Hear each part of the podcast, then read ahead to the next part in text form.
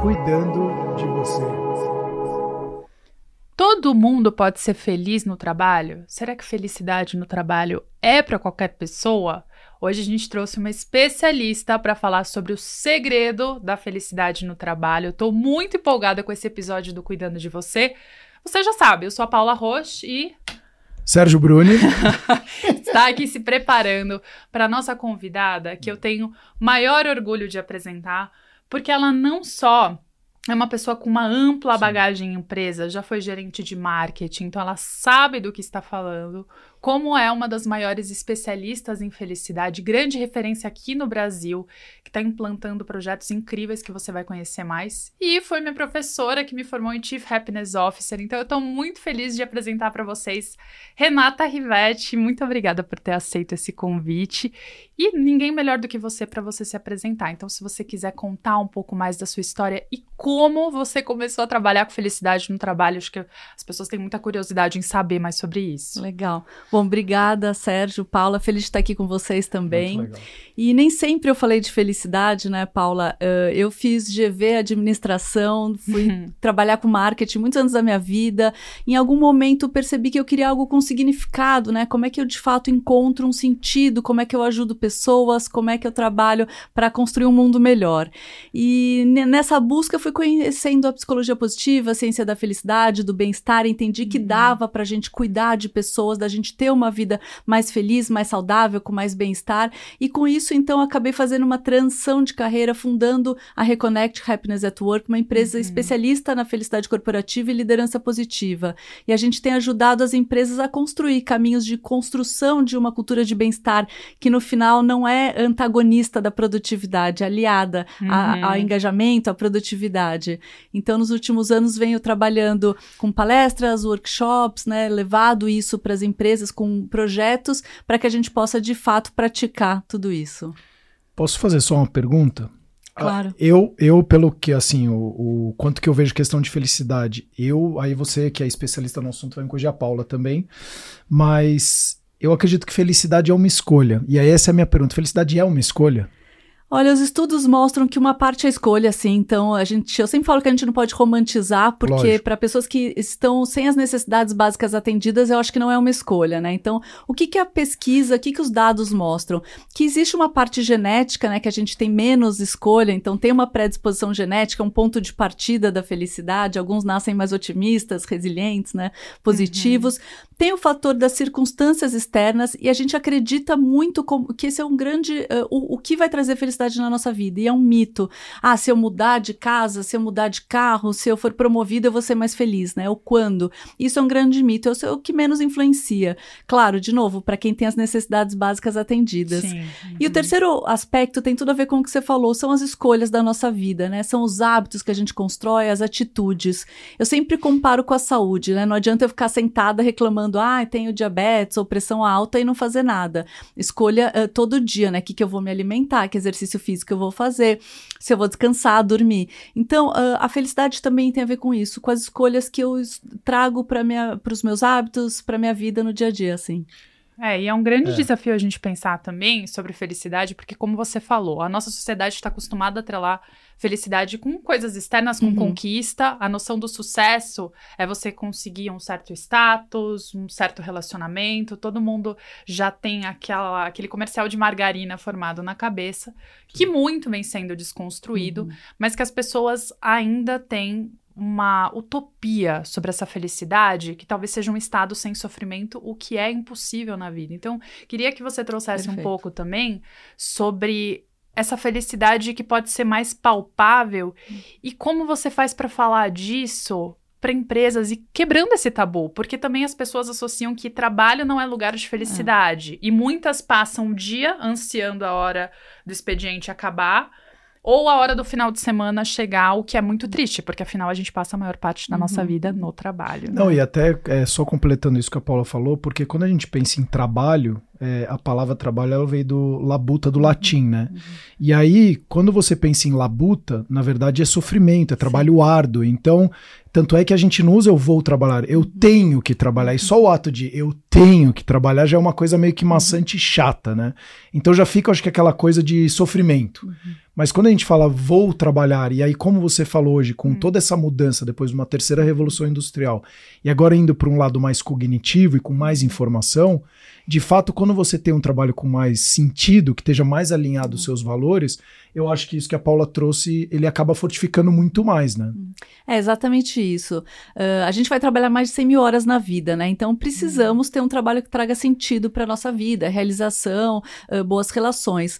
Mas primeiro é importante pensar que de fato ninguém vai ser alegre 24 horas, isso só funciona no mundo do Instagram, né? Mas na vida real não somos alegres 24 horas. O que não importa para nossa felicidade, né? Como a Paula falou, felicidade não é uma vida só de diversão ou de alegria. Tem muito mais a ver. Eu, eu gosto de uma frase do Paul Dolan que fala: felicidade são as experiências de prazer e propósito ao longo do tempo. Uhum. Então, de fato, o prazer, em alguns momentos, é super importante, né? A alegria, o bem-estar positivo, o prazer, o afeto, tudo isso é importante. Mas não é só isso, porque ninguém tem isso 24 horas. É importante, então, pensar um pouco do que o Sérgio falou da vida com significado. Qual o sentido das minhas escolhas, das, das minhas atitudes, né? Do que eu tenho feito. Então, quando a gente pensa nisso, né? Prazer e propósito, a gente entende que o, o, o trabalho até pode ser fonte de felicidade na nossa vida. Eu não vou estar alegre 24 horas, eu vou ter emoções positivas e negativas ao longo da vida e tá tudo bem, isso não é um problema. Isso, uh, vi, não viver isso é uma positividade tóxica, né? Achar que dá para ser somente emoções positivas, você vai fugir de, de da, do ser humano, né? De ser humano. Uhum. Então, quando a gente pensa que o trabalho pode trazer sentido, a gente começa a entender que felicidade no trabalho não é o ambiente bonito, não é a piscina de bolinhas, não são os benefícios, uhum. né, as uhum. festas. Tem a ver com três grandes aspectos. O primeiro deles é, de fato, a gente equilibrar o trabalho na nossa vida, a gente tentar ser mais eficiente, mais produtivo para no final ter qualidade de vida. Uhum. Se antes a gente pensava, né, a minha geração, sair da GV, todo mundo, ah, vamos ser trainee, trabalhar igual louco, a gente tinha orgulho. Hoje as pessoas não querem viver só para trabalhar. Então, o primeiro aspecto tem a ver com qualidade de vida. Eu uhum. quero que o trabalho esteja de forma harmônica na minha vida e não seja tudo. O segundo aspecto tem a ver com o próprio trabalho. Como o Sérgio falou, é importante sentir que eu tenho sentido no meu trabalho, que eu encontro uh, realização, né? Então, esse senso de significado e realização é super importante para a gente gostar e ser feliz no trabalho, né? O que, que eu estou fazendo para impactar a minha empresa, para impactar pessoas e, quem sabe, até o Brasil e o mundo. E o terceiro aspecto são as relações também. Não adianta falar de felicidade no trabalho se o ambiente é tóxico, se não tem segurança psicológica, né? Então, como é que a gente trabalha nesses três redesenhos para que as pessoas tenham mais qualidade de tempo, um trabalho que faga, traga sentido e realização e no final melhores relações. Isso é muito profundo e eu fico pensando quando a gente fala de significado no trabalho, é. que isso pode ser para qualquer pessoa, porque muita Sim. gente cria a utopia uhum. de que para eu ter esse significado, de repente eu tenho que largar tudo e trabalhar ou numa ONG ou numa coisa com muito assim, com um propósito muito claro Nobre. e não necessariamente. Eu até dou o exemplo sempre de um senhor que trabalha na minha academia e ele trabalha fazendo a faxina e todos os dias ele exala uma felicidade.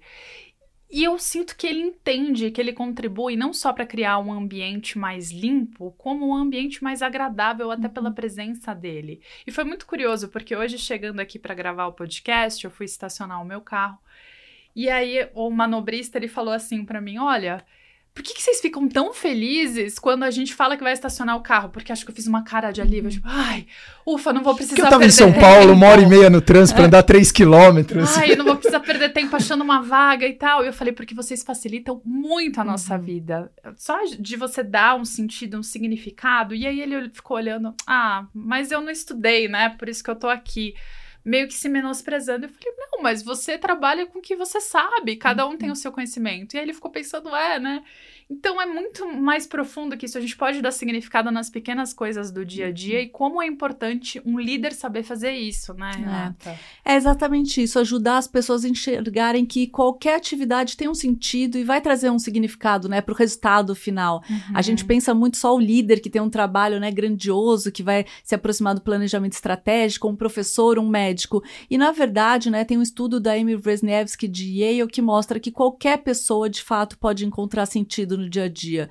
Se a gente tiver uma percepção de que o nosso trabalho impacta no todo, se a gente perceber que eu posso ser simplesmente uma boa pessoa com os meus colegas, com os meus pares, com os meus líderes, né, com o meu time, isso já é gerar um impacto positivo. Uhum. Então, o que eu vejo muitas vezes são pessoas que ficam acreditando que o propósito tem que ser muito nobre e que elas precisam ou de um sabático ou realmente mudar de vida uh, para ter uma vida com sentido. E elas ficam muito mais divagando do que entendendo que, tá, talvez o sentido seja isso aqui, a gente mesmo, né? uhum. né? Só da gente ser também né, uma pessoa mais humana com as pessoas que a gente cruza nosso caminho, talvez isso já seja um sentido, construir um mundo mais humano, uhum. mais empático.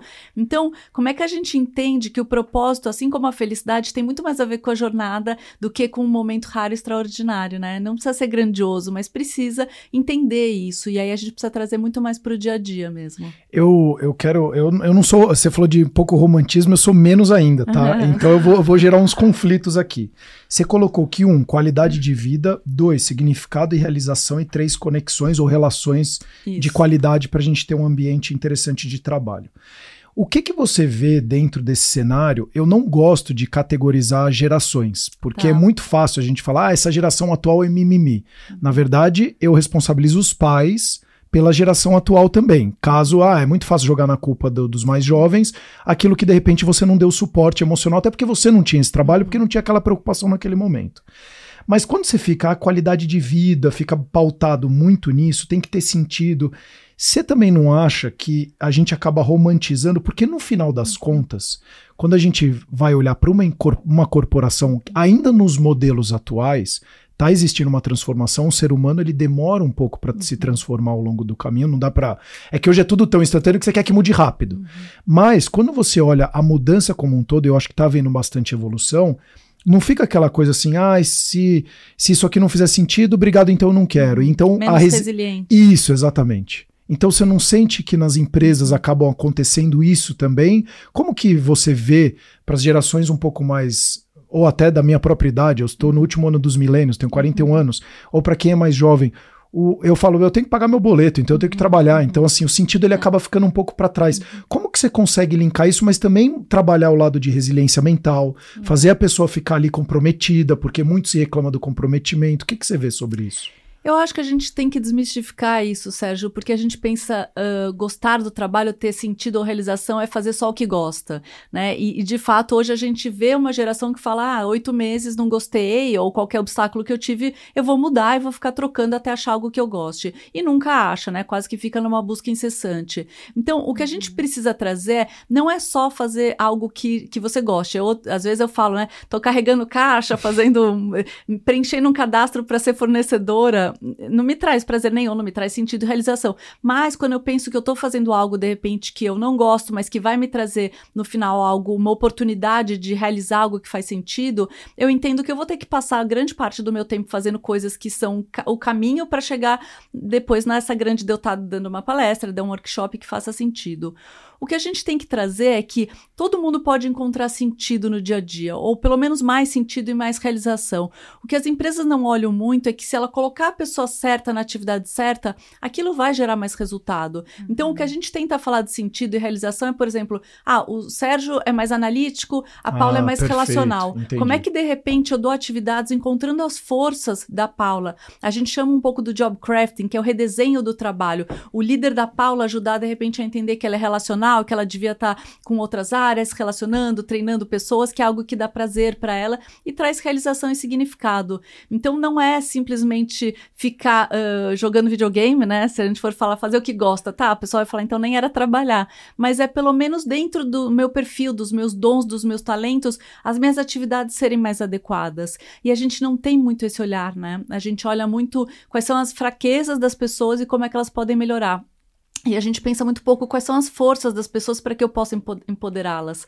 E quando a gente tem uma cocriação, eu acho que é trazer um pouco esses uhum. jovens que de repente são sim menos resilientes, talvez para um lugar de cocriação. Tá, não tá feliz, não sim. gosta, então vamos criar. O que, que faz uhum. sentido para você? O que, que você gostaria de fazer? Então eu acho que é engajá-los nessa construção conjunta, porque não dá mais para chegar, ah, olha, chegou top-down da Espanha ou, ou da França e vocês têm que fazer. Eles vão falar, não, para mim não traz sentido Agora, quando você traz ele para a cocriação, eles, eles se sentem mais parte de tudo isso. E aí é uma, uma, é uma responsabilidade mais da empresa ou do colaborador? Porque o colaborador eu vejo que ele tem uma hipossuficiência, ele é mais fraco dentro da relação, né? Então, às vezes tem até uma dificuldade de se impor ou colocar aquilo que ele acredita. E, de novo, eu não estou falando aqui para você se impor e é, tem que ser desse jeito. Sempre de forma gentil, educada e profissional, mas é quem que, como que fica essa relação empresa e colaborador para ele também, por exemplo, poder ter uma abertura com o chefe dele, com o colega e poder falar aquilo que ele talvez ele está uhum. olhando as fraquezas e forças e fala, eu tenho mais fortaleza aqui, por que é. não trabalhar esse lado? Eu acho que é uma responsabilidade compartilhada. Eu acho que a gente tem que uh, trazer a segurança psicológica para que as pessoas não tenham medo de se expressar. Então, acho que é super importante o ambiente que o, o líder dê essa abertura, dê voz né, para os colaboradores e o próprio colaborador entender que felicidade é, é autorresponsabilidade.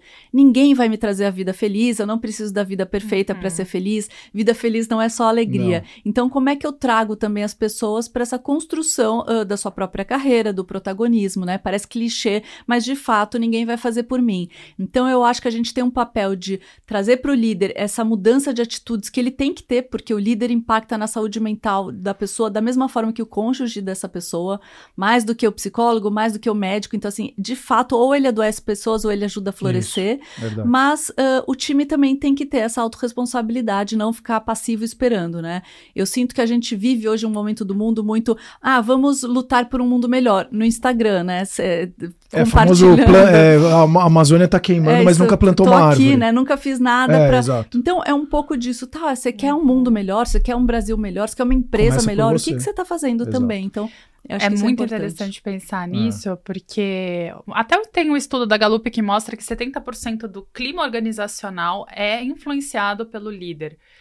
E eu vou trazer um caso bem prático de uma líder que eu tô mentorando, ela é de uma high-tech, e ela acabou assim de ter um insight na nossa última sessão. Ela falou: Paula, eu achava que tinha muita gente nas nossas sessões, assim, que eu tinha que dar um jeito de cortar. Eu tinha que dar um jeito de tirar da minha equipe. Uhum. E hoje eu tô vendo que não é que a pessoa é errada, a pessoa está no lugar errado, Perfeito. no cargo errado. E aí ela começou a se comunicar mais, a não ter medo de fazer isso que a Rê tá falando, uhum. assim, criar esse ambiente de segurança psicológica, de sentar e eu perguntar, Sérgio, vem aqui, me conta, você tá gostando do seu trabalho?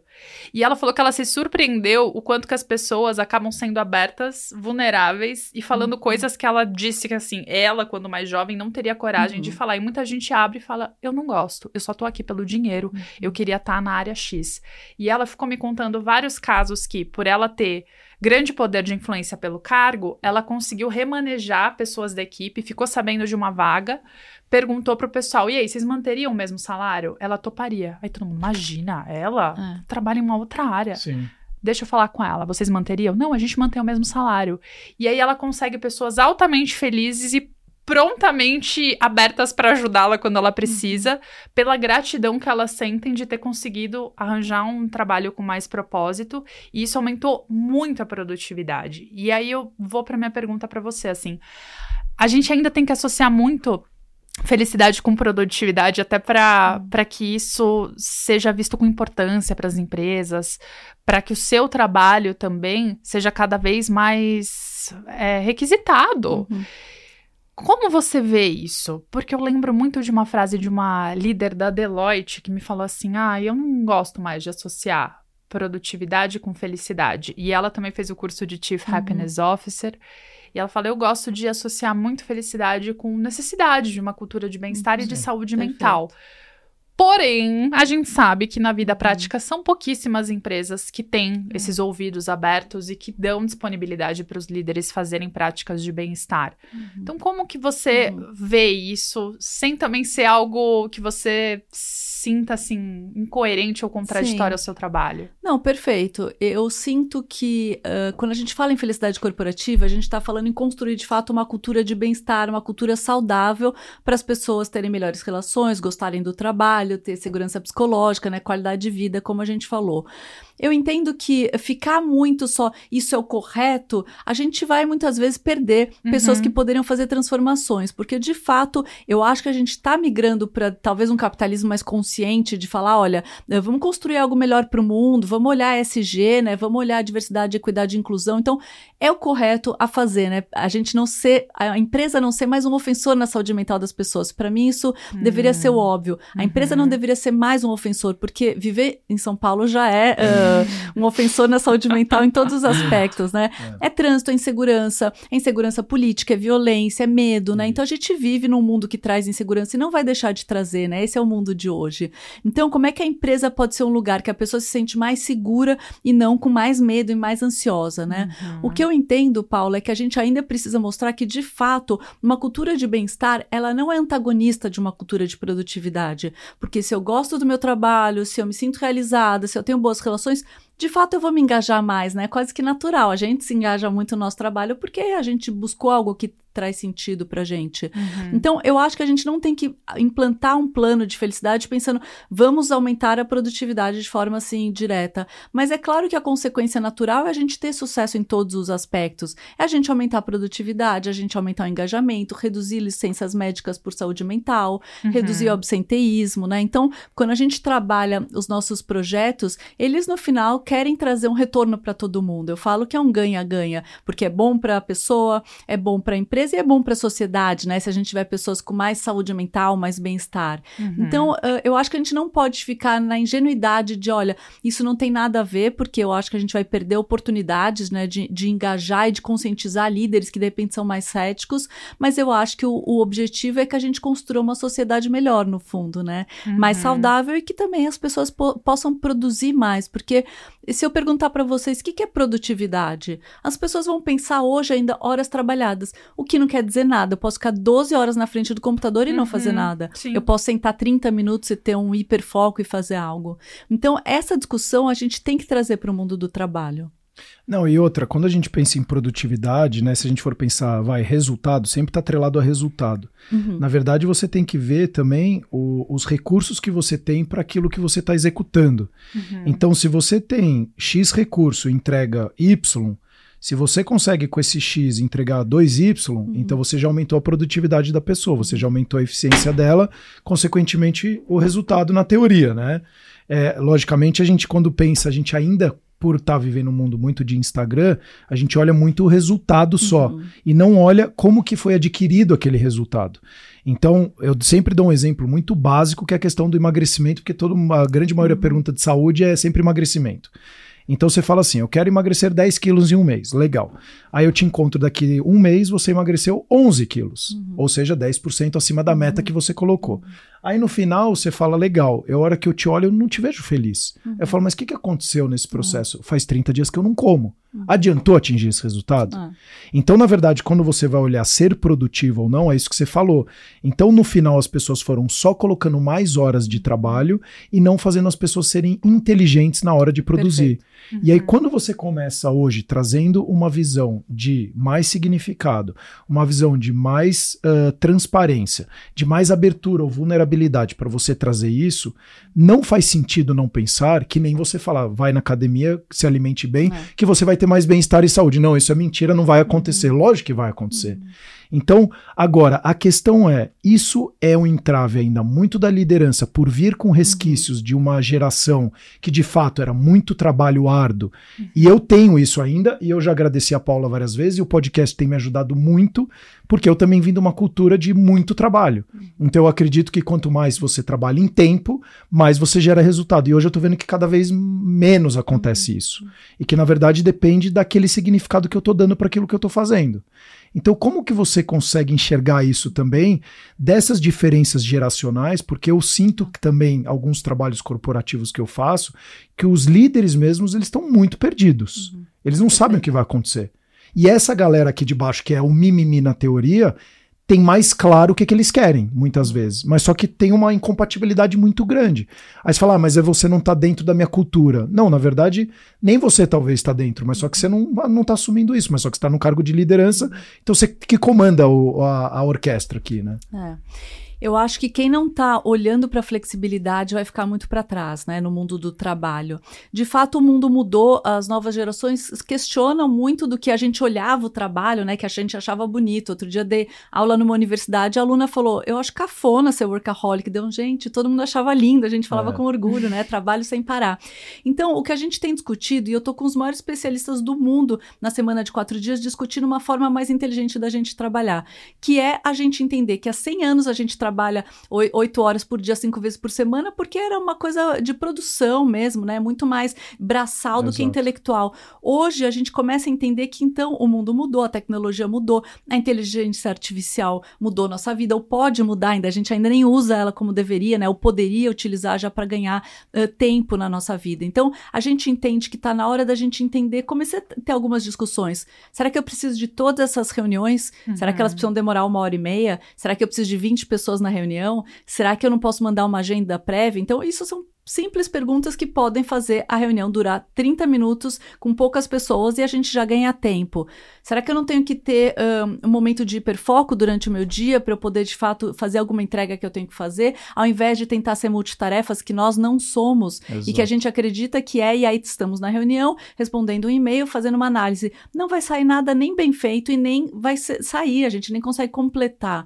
Então são mudanças que a gente tem que ter e conversas que a gente tem que ter no mundo do trabalho, Sérgio para aprender uh, que de fato horas trabalhadas não quer dizer produtividade e entregas muito menos qualidade, né? Eu acho que a gente está num momento do mundo entendendo que uh, essas discussões da gente ser mais eficiente e não para ter mais tempo para trabalhar mais, mas sim para ter mais tempo para descansar, que é tão importante. Uhum. Eu gosto de um case da Microsoft que fez pausas de 5 a 10 minutos com um grupo de colaboradores e outro grupo tinha uma reunião atrás da outra. O grupo que teve pausas parece que trabalhou menos, né? Em horas trabalhadas trabalhou menos, uhum. mas no final esse grupo acabou entregando mais, tendo mais uh, sucesso nos resultados e mais qualidade. Então a gente começa a entender que desde as pequenas micropausas de 5 a 10 minutos, elas já me trazem produtividade, me trazem um cérebro descansado, me trazem menos ansiedade, menos estresse, eu vou gerar mais resultado, como as macropausas, como as férias, que a gente às vezes tem culpa de, de sair e tirar, né? Então, são discussões que são super importantes. Mudar a forma da gente trabalhar e entender que hoje, no mundo híbrido, no mundo tecnológico, a gente pode trabalhar de uma nova maneira. Não, e, e a hora que você olha, é, é tipo o, a metodologia Pomodoro, né? Uhum. que, você, que falavam, né? Que você faz as pausas, porque a Paula mesmo sempre fala muito da concentração, do foco, que você consegue até X tempos, mas que isso de fato influencia muito. Você concorda? Porque o Elon Musk ele implementou isso, por exemplo, na cultura da empresa dele, que é assim: você está em reunião, se a pessoa viu que naquele momento não está é, fazendo sentido para ele, não, ele simplesmente levanta e vai embora da reunião, a reunião continua. Uhum. Eu achei isso genial que ele fez. E ter essa abertura para o cara que é grandão, o líder, não machucar o ego dele e falar: como é que esse cara não está me escutando?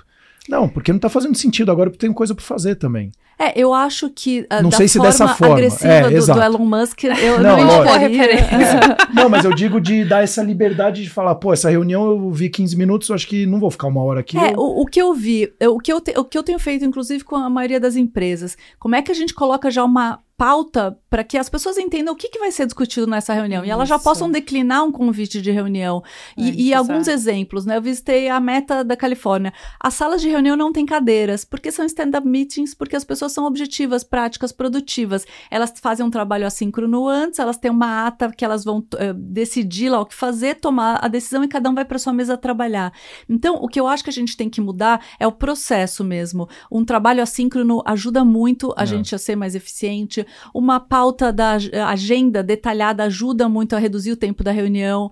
Poucas pessoas, só os tomadores de decisão. Porque quando a gente olha, hoje tem alguns dados de que 39% das pessoas dão uma pescadinha, elas dormem na reunião. 73% estão fazendo outras coisas. E aí, no final, 71% das reuniões são improdutivas. Uau. Então, ao invés da gente uh, ter que levantar, eu acho que a gente tem que ter uma discussão de como é que a gente já muda a mentalidade e muda a forma da gente gerenciar as reuniões. Hum, isso é tão importante é. Porque se a gente falasse sobre isso há uns anos atrás, imagina, trabalhar quatro dias na semana. Eu lembro que na época que eu ainda estava na faculdade, muita gente sonhava e falou: nossa, seria tão bom se a gente pudesse ter um final de semana de três dias. Só que isso era muito distante da realidade. É muito bom saber que tem pessoas como você à frente de projetos tão incríveis, mudando mentalidade, porque é como você falou. A mim, inclusive, contas... porque eu, por enquanto, quero cinco dias, ou seis, ou sete, sou empreendedor, mas Nossa, é de verdade. Não, é porque uma... no fim das contas a gente perde muito tempo. É. A gente tem atividades que realmente são ladras do nosso tempo. É. E o gargalo de muitas coisas que a gente deveria ter mais tempo de descanso, de pausas, acaba passando batido. Sim. A gente acaba não criando consciência. Então é muito legal isso que você está falando, e até das reuniões que hoje eu vejo que é um dos grandes vilões do é. tempo das empresas. E aí, não só do tempo, vilão da desmotivação, porque eu uhum. vejo muitas pessoas ficando desmotivadas, porque antes de começarem o dia de trabalho, já ficam desesperadas, é. falando: Meu Deus, eu tenho uma agenda cheia de reunião e eu não vou ter tempo para trabalhar, porque eu vou, só vou estar em reunião, cada reunião me dá mil listas de ações para fazer, eu não vou ter tempo para fazer depois, vou ter que trabalhar além do horário. E aí você entra num ciclo improdutivo das pessoas cada vez mais desmotivadas. Uhum. Não, e, e da empresa contar, tendo é, baixa produtividade. E sem contar as distrações, né, Paula? Porque você, você, você tá falando das reuniões, mas aí tem um chefe que falou, Paula, faz um negócio. Você fala, uhum. aí você, e você deveria ter a liberdade de falar, agora eu não consigo, é. talvez daqui 20 minutos eu consiga falar com você, ou só amanhã, porque eu tenho muita coisa para fazer. O chefe vai ficar maluco se falar isso. Uhum. É, é, uhum. a gente está tentando desmistificar para que não fique, né? Mas uh, o que a gente está fazendo na semana de quatro dias é: o piloto começou já desde 2019 na Austrália, Nova Zelândia, depois foi para o Reino Unido, um grande piloto. Legal. Eu trouxe para o Brasil a metodologia da For the Week Global, né? Somos parceiros deles aqui no Brasil, para que a gente possa ensinar as empresas a entender uma nova forma de trabalhar.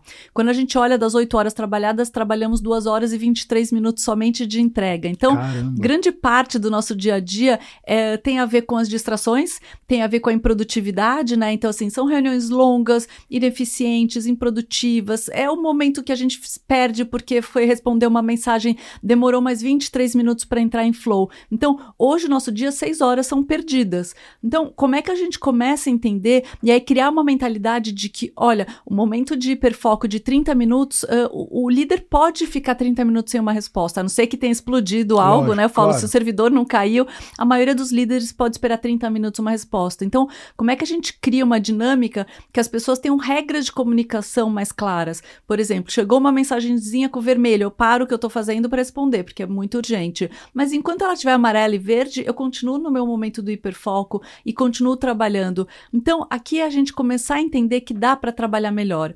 As empresas da semana de quatro dias aqui no Brasil passaram por meses de planejamento, não é só quintou uhum. e vamos beber na sexta-feira uma cerveja é mudar a mentalidade, é mudar a forma que a gente se relaciona, é mudar a forma que a gente trabalha. Então tem muito a ver com essa entender que esses quatro dias a gente vai ser mais produtivo. Eu é. consigo manter e, e, isso é um benefício que ele pode ser tirado da empresa. Então a gente discute muito isso que as empresas vieram muito por causa dos fundadores, né, ou CEOs que entenderam que um time com saúde mental, um time com descanso, um time uh, com, com feliz no trabalho vai ser mais produtivo, vai ser mais engajado engajado e até mais criativo, né? E o turnover se torna quase que zero nessas empresas. Algumas já estão à frente aí no, no piloto e elas falam: ninguém quer sair dessa empresa, porque esse é um benefício Óbvio. que ninguém oferece é. quase. Sim. Então a gente tem trabalhado muito, não é um projeto de redução de horas, é um projeto de trabalhar melhor. E de estrutura, porque assim como a gente. Eu aprendi muito no curso da Renata sobre até o número ideal que um líder tem que ter de liderados para conseguir dar essa atenção para cada pessoa, para de fato conseguir fazer uma gestão mais eficiente e conseguir perceber mais esses gargalos todos que a gente está falando. Então, se não for dada a estrutura para os líderes e para os liderados, fica quase meio que vazio, né? É. Tentar fazer a iniciativa e falar, tá bom, cada um aqui vai escolher um dia da semana que não vai trabalhar, a gente vai se dividir, vamos ver. Tá bom, mas se, se não tem estrutura, se a gente não tem combinados inclusive de trabalho assíncrono, de é. uma comunicação eficiente, etc., isso não vai funcionar. Não né? funciona. A gente sabe de empresas que fizeram sem nenhuma metodologia e não funcionou, porque se hum. for só tirar a hum. cesta, é muito provável que as pessoas fiquem mais sobrecarregadas, né? Então, Sim. assim, e ansiosas, não vai ajudar em nada. Mas quando a gente fala, hum. vamos trabalhar assíncrono, vamos fazer reuniões mais curtas, vamos ter um momento de hiperfoco, vamos colocar a pausa na agenda. Porque até isso, né? Uma empresa me procurou, né, da semana de quatro dias e falou assim: mas eu, a gente adora o momento do cafezinho, da fofoca, e aí, vamos perder isso? Eu falei, não, mas tem que estar tá organizado também. Não pode ser o, qualquer hora, estou no momento de flow, eu paro para tomar um café e aí demoro para voltar para o flow. Então, são organizações que a gente pode ter para ser mais eficiente, para construir uma cultura mais saudável, mas mais produtiva, né? Então, de fato, precisa da metodologia e os líderes têm que estar preparados, assim como os colaboradores. É uma construção conjunta. Não, eu fico vendo, porque você estava falando e eu fiquei refletindo aqui, né? Porque você olha assim, essa questão que a Paula falou de estrutura. Na verdade, pessoas mais saudáveis, né? Se você tem um ambiente mais saudável, uma estrutura mais saudável ou com um bem-estar maior, provavelmente você vai ter pessoas mais saudáveis. Uhum. E pessoas mais saudáveis, ela não vai pegar, por exemplo, que nem você falou, o quinto ou sexto, e destruir no final de semana, que é o que a grande maioria das pessoas fazem quando tem um ambiente muito estressante, a válvula de escape dela. É. E aí ela tem a válvula de escape que é na bebida, depois na comida, nos medicamentos que hoje estão explodindo, medicamentos para ansiedade, depressão, sono, etc. Você começa, inclusive, talvez reduzir isso dentro das pessoas, porque elas sentem um ambiente de acolhimento. E muitas vezes as pessoas vão para esses caminhos por falta de acolhimento. Uhum. E aí que podem trazer gatilhos, inclusive, desde a infância dela, que está na, na, na, vida adulta, e a pessoa não consegue ter esse controle emocional dela e, consequentemente, impactar no comportamento dela. Então aqui vale um puxão de orelha gigantesco, inclusive, para as empresas e para os líderes que de fato não estão trabalhando e não entendem ainda hoje, enxergam como custo esse tipo de ação e não como investimento. Uhum. Porque ainda é, pô, mas isso aqui vai ser um custo para mim. Eu ainda vejo muito isso. Uhum. E aí é uma coisa que, na sua visão, tem que ser top-down ou é um, eu vejo que é muito tem que vir dos líderes, é. porque senão é muito difícil você mudar uma corporação, ainda mais as grandes, né, uhum. ou médias, enfim.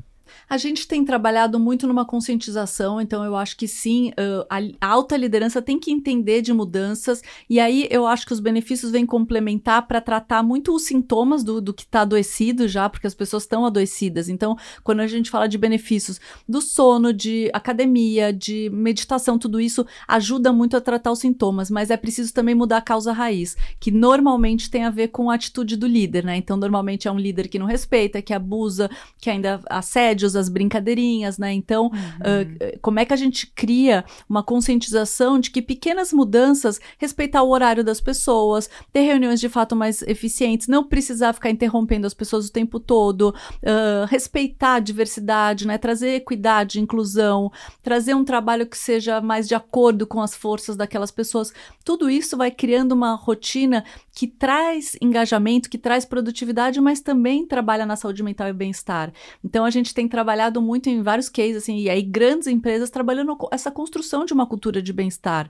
No caso da Estelantes, né, que era Fiat, Peugeot, Citroën, são várias marcas, né, uma empresa enorme uhum. aqui no Brasil e na América do Sul. A gente começou muito trazendo, primeiro, tentando com a camada média da liderança construir ações de tipo, o que, que é possível, né? Não precisa ser tá. disruptivo, mas como é que a gente constrói ações no dia dia a dia, para que a gente pudesse levar para a alta liderança, para que a alta liderança uh, assumisse esse compromisso, né? Quase que um manifesto de o que, que a gente de fato vai praticar. Então a gente vai tentar ter reuniões mais curtas, ter pausas, ter uh, descobrir as forças do time, uh, trabalhar mais para encontrar esse equilíbrio, né? Celebrar mais, reconhecer mais as pessoas.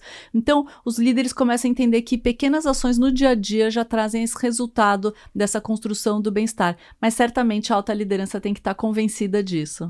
E como que você faz é, para as pessoas fazerem, né, de fato, essas coisas? Ou então utilizarem, por exemplo, os benefícios? Porque hoje uhum. você olha de de 10 anos para cá, hoje você tem os benefícios de academia, você tem a terapia, você tem. Enfim, a saúde, inclusive, se tornou um custo muito alto dentro das uhum. empresas, principalmente quando você fala em empresas de serviço. Depois de folha de pagamento, hoje a saúde é o mais é o que uhum. custa mais para as empresas. E eu vejo muito dessa coisa, ah, temos tudo, mas na verdade ah. quem tudo tem, nada tem, né? Uhum. E aí as pessoas não utilizam. Uhum. Então, como que você faz criar uma conscientização para as pessoas de fato utilizarem os benefícios? Acho que o líder tem que uh, desmistificar o tema, porque ainda é um tabu, né? Muitas vezes é isso, ah, uhum. mas se eu usar terapia, eu posso ter vergonha ou qualquer coisa assim, ou por exemplo, se eu for usar ginástica, não tenho tempo, parece que eu não estou trabalhando. Então, como é que a gente cria esse ambiente de segurança psicológica que a gente possa incentivar as pessoas a se cuidarem, né? E de que isso é bom e não como a gente falava antigamente, né? Estou exausto, não durmo, comi pizza aqui no escritório ontem. Então, como é que a gente olha essa cultura que, que a minha aluna falou que é cafona, né, do workaholic, uhum. e começa a mostrar que essa nova cultura do, do bem-estar, da saúde mental, da saúde física, ela vai te ajudar, inclusive, a ser um profissional melhor, a ser uma pessoa melhor para o mundo, né? Então, uhum. a, quando a OMS coloca o burnout como uma doença ocupacional, a gente começa a entender que sim, a responsabilidade da empresa também não ser mais um ofensor na saúde mental. Uhum. Mas quando a gente fala burnout, as pessoas pensam muito, ah, é um cansaço, né? Tira uma sexta-feira que vai voltar bem.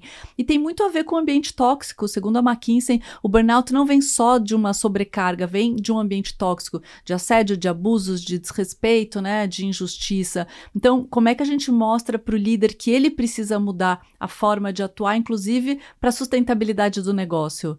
Então, eu acho que a gente passou, já estamos no momento do mundo que os líderes já estão incentivando o uso né, da, das terapias, do, uhum. dos benefícios e falando mais sobre isso. Só que se ainda for um ambiente tóxico, eu não vou. Adianta. Não adianta também é. eu falar, ah, eu quero ir na aula de mindfulness, mas daí meu líder eh, me marca uma reunião no horário que ele sabe que tem. Então, é uma discussão da gente começar a construir essa, essa cultura de bem-estar, olhando para o indivíduo e olhando para a organização. E até como complemento para quem está nos ouvindo, é. teve um episódio que a gente recebeu aqui a Silva Hartmann, Isso. que é o episódio 190, que a gente falou sobre reinventar carreira e cultura. É, muito legal. Tem um episódio de nós dois, o 179, que a gente fala sobre equilíbrio entre vida pessoal e profissional. Então, depois de assistir este episódio, que eu espero que você já tenha curtido, compartilhado, indicado para outras pessoas, porque eu vejo tanta gente que ainda não criou consciência e mal sabe como implantar essa semana de quatro dias. E aproveitando, eu quero que você fale um pouquinho mais de quando começou esse projeto aqui no Brasil. Uhum.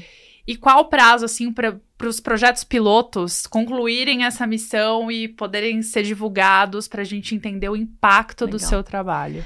A gente começou em maio a divulgação, a conversar com empresas, a explicar um pouco do projeto, porque quando a uhum. gente vê, ainda até nas próprias redes sociais, às vezes eu posto sobre a semana de quatro dias, as pessoas falam, ah, isso é coisa de quem não quer trabalhar, isso não é. E na verdade, as empresas que procuraram, a gente foi muito o fundador mesmo, o CEO, entendendo essa mudança que pode ser feita. Eles falaram, no mínimo, é um, um grande redesenho do trabalho para a gente ser mais produtivo.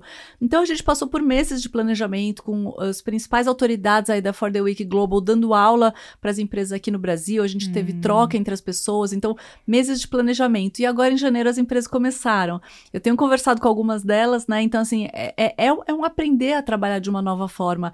A maioria das empresas escolheu eh, tirar a cesta, mas ter sempre uma pessoa de plantão, para não fechar para o cliente, para não uhum. deixar de responder alguma coisa. Então, não é que elas estão trabalhando menos, mas elas estão. A maioria das pessoas tira a sexta, uma outra parte tira a segunda para ter uma escala aí de plantão, mas tá. as pessoas começam a entender que esse dia dia extra até no começo elas se sentem até perdidas, sabe? Assim, tem culpa, uh, uhum. as pessoas acham que deveriam estar tá produzindo e elas não entendem. E agora começaram já nessas primeiras semanas a entender que, nossa, dá para ter um dia que de repente eu me desenvolvo, que eu estudo, é um dia que eu faço terapia, um dia uhum. que eu uhum. faço uma caminhada mais longa, um dia que eu encontro meus filhos e faço um almoço em família. Então você começa a entender que dá para fazer mudanças para essa construção de hoje eu tô, não estou trabalhando, mas durante os outros quatro dias eu fiz mudanças. Então a gente vê pessoas falando, deixei de entrar no Instagram o dia inteiro.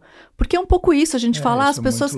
Até outro dia, um fundador de uma empresa me falou: as pessoas já estão fazendo quatro dias ou menos até, né? Porque é isso, a gente produz é. duas horas e 23 por dia. Então, como é que Uau. a gente entende que eu posso fazer mudanças? Tem um aplicativo uh, que chama Freedom que dá pro colaborador a escolha dele falar: eu não quero notificações durante 45 minutos. Então, é um pouco das pessoas começarem a ter mais autorresponsabilidade com as entregas dela. E aí a gente começa a medir produtividade nessas empresas de outra forma, de resultados, de acompanhar a também a satisfação do cliente, do que está escorregando ou não. A gente, no final, se aproxima muito mais das entregas e dos resultados é. do que a gente faz hoje. Ah, eu até ia te perguntar isso. O que, que é mensurável tá. mesmo para você conseguir acompanhar a evolução da empresa? A gente está com várias. Esse é um, um projeto de pesquisas, ele é um projeto uhum. acadêmico, né? Então, a gente no Brasil tem a FGV, a ESP aqui ajudando na pesquisa qualitativa, conversando com as empresas para entender a motivação, o que, que elas querem mensurar, então a gente fez tá. já as entrevistas com as empresas e a gente já fez pesquisas quantitativas também com a Boston College, com a Henley Business School e com a Birkbeck de Londres. E com essas três universidades a gente vai fazer um acompanhamento após três meses de piloto e após seis meses de piloto. Então a ideia é que a gente tenha dados mesmo de uh, resultados, de receita, de saúde, de saúde mental, hum. de turnover, de absenteísmo. Clima organizacional de felicidade também em relação ao trabalho, de, de, uh, de, de, quanto que aumentou realmente o engajamento das pessoas. Então, o que a gente vê nos resultados dos pilotos globais uh, foi bom para o colaborador, mas foi bom para a empresa. Tá. E até ganhos, assim, bom para a sociedade, né? Homens começam a participar mais dos, dos afazeres domésticos, Sim. da paternidade, uh, bom para a emissão de carbono, que reduz. Então, a gente percebe que é um projeto que tem tudo para construir uma nova forma de trabalhar. Mas a gente precisa fazer mudanças e não só tirar a sexta-feira. É, eu falo muito que o analfabeto do século XXI, com tanta informação e tanto acesso que a gente tem, não é mais quem não sabe ler e escrever, é quem não está aberto a aprender, desaprender e reaprender. Perfeito. Uhum. Então, e aí eu queria até bater num ponto que você falou muito e eu acho sensacional, fundamental, que me lembrou muito minha época quando eu joguei tênis profissionalmente que era a questão de forças e fraquezas. Uhum. A gente tem uma cultura dentro do Brasil de olhar as fraquezas apenas. Uhum. Então, quando eu fui para eh, treinar nos Estados Unidos e depois na Argentina, a primeira coisa aqui no Brasil era qual é o seu pior golpe? Uhum. Vamos trabalhar em cima dele. Uhum. Já nos dois lugares era aonde é o seu ganha-pão? É uhum. ali que a gente vai trabalhar. Não vamos deixar de trabalhar onde você tem claro. fraqueza, mas é onde você ganha o pão que eu vou deixar você ainda mais forte naquilo que você faz. Eu acho que isso cria todo um ambiente, inclusive de aumento de autoestima, de tudo para a pessoa, para falar, pô, eu também sou bom. Uhum. E como que você consegue dentro das corporações, porque você usou várias vezes forças e fraquezas, conseguir uhum. fazer essa análise para identificar as forças e fraquezas, inclusive não só o chefe para o colaborador ou subordinado, mas também eu conseguir olhar o meu chefe e falar o que, que ele é bom e o que, que ele tem limitação. Perfeito. A gente tem ferramentas, então hoje, por exemplo, a Gallup tem uma ferramenta para descobrir as forças do colaborador, é algo que você pode comprar o livro, né? Descu descubra seus pontos fortes, lá tem um código e você faz o teste, já te ajuda bastante, já dá bastante clareza do que você é bom. Tem o, o, de forças de caráter do VIA também, da psicologia positiva, que fala suas 24 forças, qual a ordem de cada uma delas. Ajuda muito as pessoas a se conhecerem também. Então, a gente outro dia estava vendo uma pessoa que falou: Ah, minha primeira força era humor, 24 força, força da uma pessoa próxima era humor. E no final a gente não se dava bem em vários aspectos, né? Parecia que um estava sempre brincando mais. E quando a gente descobre isso, de repente a gente se respeita, né? Ah, se eu tenho humor, eu não vou estar tá sempre fazendo brincadeira, porque para o outro não é algo tão natural. Então, essas ferramentas elas ajudam a gente a, a entender um pouco aquilo que de fato a gente tem como personalidade, né, e, e forças para trabalhar. Mas podem ser perguntas também simples, como por exemplo, o que você gosta de fazer, uhum. o que você é bom, uh, quais são os teus talentos, né? Qual, qual foi um resultado que você teve que você se sentiu realizado? Então, são perguntas que o líder e o liderado têm que ter para que as pessoas possam se conhecer e no final chegar nesse empoderamento, porque eu acho que uma das das coisas que mais frustra as pessoas é trabalhar todo dia e sempre se sentir devendo ou sempre uh, nunca realizado, Sim. né? Então, uhum. como é que eu empodero as pessoas de, olha, nossa, a Paula, ela é super comunicativa, vou dar um projeto mais comunicativo, criativo para ela. Não, o Sérgio é muito analítico, realmente vou dar um projeto que seja mais analítico, estratégico. Então, quando a gente faz isso, a gente começa a dar as atividades certas e a gente faz o que a gente chama de job crafting, que é redesenhar o trabalho de acordo com as forças das pessoas. Então, eu entendo hoje o meu dia a dia, eu olho as atividades e falo, será que eu estou usando as minhas forças? Ou de repente, quando eu olho meu, meu dia a dia, 80% do meu dia a dia são reuniões, é, algo operacional e não fazer o que de fato eu gosto e o que me faz bem. A gente fez isso, por exemplo, num grande banco é, com gerentes, e eles perceberam que quando eles olham o dia a dia deles, era é, momento para fazer gestão de time só operacional, né? No banco de horas e parte muito operacional de gestão de pessoas. E, e, reunião. E, e, pouco tempo com os clientes, pouco tempo entendendo o mercado, pouco tempo estudando e pouco tempo até com seus uh, times. Então, quando eles entendem isso, falam: nossa, eu preciso mudar, eu preciso automatizar algo, eu preciso fazer menos reuniões, eu preciso, de repente, delegar alguma coisa. A gente tem trabalhado muito numa matriz de Eisenhower para que as pessoas consigam priorizar porque não dá para fazer tudo. E quando você consegue começar a achar tempo na tua agenda, você abre espaço para trabalhar mais as forças. Isso é muito legal. Eu muito. lembrei agora de um episódio de The Office. Gente, eu acabei de maratonar essa série uhum. e é muito curioso ver as relações do trabalho. Que apesar da série ser antiga, de 2000 e pouco, tem coisas que infelizmente ainda são muito atuais. Sim. Em um dos episódios, o Dwight, que é um personagem icônico, ele é gerente interino por um dia. E aí ele decide implantar o cartão de ponto que já tinha sido abolido na empresa, um código para todo mundo usar a impressora e aumentar a segurança, um código de 21 letras que as pessoas ficam ali, tipo, meia hora para digitar. E aí mostra com sátira o quanto que a vida das pessoas fica complicada e o quanto que ele consegue em um dia criar uma insegurança psicológica absurda. É um mas estudo tá de caso muito né? interessante. Né? É. Teoricamente ele acha que tá tudo certo, uhum. mas eles estão sendo menos produtivos, menos claro. felizes e, e etc ainda tem muitas empresas com essa mentalidade e parece que quando a gente fala de semana de quatro dias, a gente está falando de algo tão futurista, mas recentemente o Bill Gates deu uma entrevista uhum. já falando de três dias. Por que é. não fazer as máquinas fazerem todo o trabalho pra gente, inclusive comida, e a gente poder trabalhar três dias um na semana? De é. forma estratégica. Então, um cara que é mais visionário e que é uma referência melhor, assim, de líder mundial já está pensando nisso. Uhum. Então, em pouco tempo, a gente vai precisar fazer isso, porque se por acaso as empresas decidirem manter o mesmo caminho agora dessa alta produtividade, o efeito que a gente vai ver Não, é tá natural. Tá é o que a gente já tem visto e vai ser cada vez pior. De suicídio, é de depressão. Cada ano tá piorando. Burnout, burnout ansiedade. A gente, Brasil já é ranking mundial é. de ansiedade. A gente já em quinto lugar de crises de, de depressão. Então são coisas muito sérias que a gente precisa olhar. E eu quero até agradecer o trabalho que você já tem feito que é tão essencial e importante. E eu acredito que você, como pessoa, é. precisa se equilibrar muito uhum. para conseguir ter tempo de qualidade e presença para mudar a mentalidade de pessoas que ainda não conseguem entender essa importância. E como você faz, então, para conseguir se equilibrar na sua vida pessoal? Eu acho que foi uma mudança na minha vida. Eu venho também de, uh, de acreditar que tinha que trabalhar muito, né, para ser bem sucedida, para ter sucesso. Em algum momento eu cheguei num ponto de, tá, mas e agora, né? E que uhum. mais? E o quanto que eu tô impactando o mundo? Então, o que eu sinto é, as, a gente tá nesse momento do mundo de uh, as empresas, algumas querendo fazer coisas mais disruptivas, de uma nova forma de trabalhar, e outras querendo voltar cada vez mais para o comando e controle, né, para 2019. Uhum. Então, eu acho que agora é a hora da gente assumir esse lugar de vamos testar novas formas. E eu comecei a testar muito, né? Na minha própria vida, na minha empresa. Então, assim, hoje eu dou liberdade para o meu time de eu não preciso saber exatamente agora se eles estão trabalhando exatamente agora. Eu vou cobrar entregas, eu vou cobrar qualidade, eu vou cobrar resultados, a gente vai fazer juntos. E hoje eu sinto eles engajados, inclusive, porque isso inspira eles a construírem algo. Eles querem fazer parte dessa construção que a gente está fazendo no Brasil. Então, mais do que ficar comando e controle ou presencial tendo que fazer alguns hum, métodos, eu acho que a gente tem que reinventar a forma da gente trabalhar.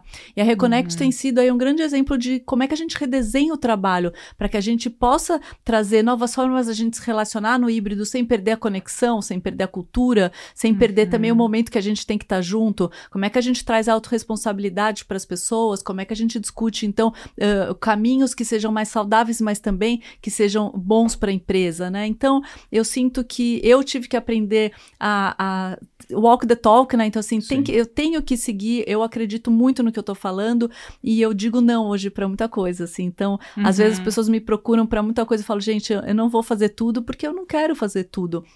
Eu não preciso criar um negócio escalável que, que, sabe, impacte. Eu quero impactar pessoas, eu quero estar junto, eu não quero virar uma empresária distante do tema da felicidade corporativa, distante dos clientes, distante das pessoas. Eu quero estar junto construindo. Então eu acho que é ter muito clareza. Hoje eu tenho muita clareza do que eu quero para minha vida, uhum. do significado que eu busco na minha vida, do que eu busco na minha vida pessoal, desse, dessa harmonia, né, entre trabalho. Hoje o trabalho faz parte da minha vida de uma forma super positiva, saudável. Uhum. Então eu acho que uh, é uma construção construção que a gente tem que olhar para dentro, começa com autorresponsabilidade, certamente. Eu sinto muito esse lugar de vamos melhorar o mundo através mesmo das redes sociais, eu acho que a gente tem que agir, né?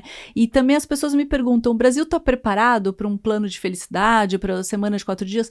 Não está, então vamos prepará-lo, né? Porque uhum. hoje a gente está aí no Grupo Boticário, a gente está na farmacêutica Takeda, a gente passou pelo Rock in Rio, pela Heineken, pelo Itaú, né, Estelantes, grandes empresas que de fato entenderam que é preciso mudar a forma que a gente trabalha. E, e isso não significa abandonar os resultados, ao contrário, todas essas empresas são super agressivas em resultados e têm Exato. metas ambiciosas. E elas têm feito isso olhando o indivíduo, né, que no final constrói uma cultura mais saudável. Deixa eu te fazer uma pergunta. Você falou de, de do, do híbrido. Você é a favor do híbrido, do presencial, do online? E, e aí após a sua Boa. pergunta é como manter uhum. ou não perder a conexão. Perfeito. Eu sou a favor de um modelo híbrido, né? Os estudos mostram, Sérgio, já que o modelo 100% presencial não é o mais produtivo e não é o melhor para a saúde mental e bem-estar, e o 100% remoto também não. Então, como é que a gente chega nesse modelo de uma construção de estamos juntos, vamos fazer um team building, vamos construir algo juntos, não chegar no escritório e de repente eu abro o Teams e fico o dia inteiro em reunião online, né? Então, como é que a gente cria momentos novos da gente se relacionar quando a gente está juntos e como é que a gente cria novos novos rituais também no remoto. Porque não adianta chegar no remoto e a gente ficar 10 minutos perdendo tempo, né? Perguntando do tempo ou qualquer coisa superficial e perder uhum. a conexão e perder a cultura. Então, como é que eu trago um check-in diferente, um check-out diferente? Como é que eu reconheço as pessoas? Como é que eu trago mais proximidade também no remoto? Eu acho que de fato é uma nova forma de trabalhar. O que eu sinto é a gente vai ter que começar a olhar menos horas trabalhadas e sim um trabalho assíncrono e um, uma nova forma das relações acontecerem acontecerem que a gente não perca a conexão, que é tão importante, inclusive para a felicidade, né? Uhum. Mas que a gente dê flexibilidade também, que a gente dê autonomia para que as pessoas realizem de novas maneiras. Muito legal. É bem interessante pensar sobre esses modelos de trabalho. De novo, é. tem que ser algo planejado, não à toa que ah, nessa sim. implantação toda que você está fazendo levou-se meses uhum. para conseguir fazer esse planejamento e agora que você está na fase de execução. Estou muito curiosa para saber esses resultados, o que, que vai é. dar. E como mensagem final, eu queria te pedir assim, além de no fim não esquecer de compartilhar suas redes, o que você pode dizer para quem está em casa nos assistindo? Como eles podem fazer um pequeno passo para conseguir ter uma vida com mais felicidade e significado, assim, de forma simples. É. Ou se sintam mais realizados. Né? É, é, eu acho que é encontrar essa vida de prazer e pro propósito, né? Equilibrar um pouco, entendendo que ninguém vai fazer por mim, que felicidade não é vida perfeita ou só alegria. É uma uhum. construção, é a jornada, né? É o aqui agora, é, principalmente as nossas relações, o quanto que eu encontro realização, significado, o quanto que eu também tenho prazer na minha vida. Então, é, acredito muito nesse modelo PERMA que fala desses aspectos. Emoção positiva, encontrar mais o flow, melhorar as relações, trazer significado e realização. Acho que é um caminho para essa construção. Muito legal. É, eu, eu acho super legal isso, mas é muito, muito importante você estar tá alinhado aos seus valores e princípios. Sim. Se você não sabe o que, que é importante para você, dificilmente aí você sempre vai ficar responsabilizando o outro pelos seus insucessos. Então, para ter relações de qualidade também, ter boas conexões, é muito importante você entender o que, que é bom para você, quem é você, o que que você quer, o que que te dá prazer, o que que você não gosta, quais são os nãos que você vai ter que falar para conseguir se aproximar cada vez mais daquele objetivo que você quer. Então, achei muito legal você trazer isso. E sempre olhar mais as forças do que. Ah, lógico, fraqueza sempre, mas a gente tem uma cultura muito de olhar fraqueza, fraqueza, fraqueza, onde você é ruim, onde você é ruim. Uhum. Eu acho que isso você trouxe muito essa questão da força, é muito legal isso. É quase meio que uma matriz matriz SWOT, né, uhum, da pessoa, uhum. né? É que acaba empoderando, porque Exato. se eu consigo usar as minhas forças no dia a dia, é. ao invés de eu me sentir o tempo todo desmotivada para é. trabalhar as minhas fraquezas, eu consigo ver resultados rápidos naquilo que e eu fica faço. Fica muito mais claro, né? Minha fraqueza, minha fortaleza, onde eu preciso me desenvolver. E não... tudo vem num é. trabalho de autoconhecimento que a gente fala todos Todo os episódios dia, é. aqui, dessa transformação de dentro para fora. E eu quero te agradecer porque eu tenho certeza que quem tá em casa foi transformado com esse papo fantástico. Sim. Gente, não é. esqueçam de compartilhar esse conteúdo que está aqui incrível na internet para você. Afinal, entre tantos conteúdos e informações disponíveis, Sim. valorize o que realmente te agrega e é onde as pessoas podem te encontrar. Afinal, agora você também é uma nova top voice no ah, LinkedIn. Faça suas redes. Obrigada. Uh, no LinkedIn, né, pode ser Renata Rivette ou a Reconnect Happiness at Work. E no meu Instagram é reconnect, uh, renatarivette.reconnect. Boa. Rivete com dois T's, né? Dois T's isso, dois T's. Boa. Perfeito. Então é isso, gente. Uhum. Até o próximo episódio do Cuidando de Você. Eu esqueci de dar algum recado? Falei pro pessoal, eu sempre esqueço. Acho que não, é isso aí. Maravilhoso. Qualquer coisa, Incrível. coloca um link aí pra você. Ótimo, exato. Qualquer coisa a gente coloca no link. Mas obrigado. Ai, obrigada. obrigada. Foi ótimo, obrigada.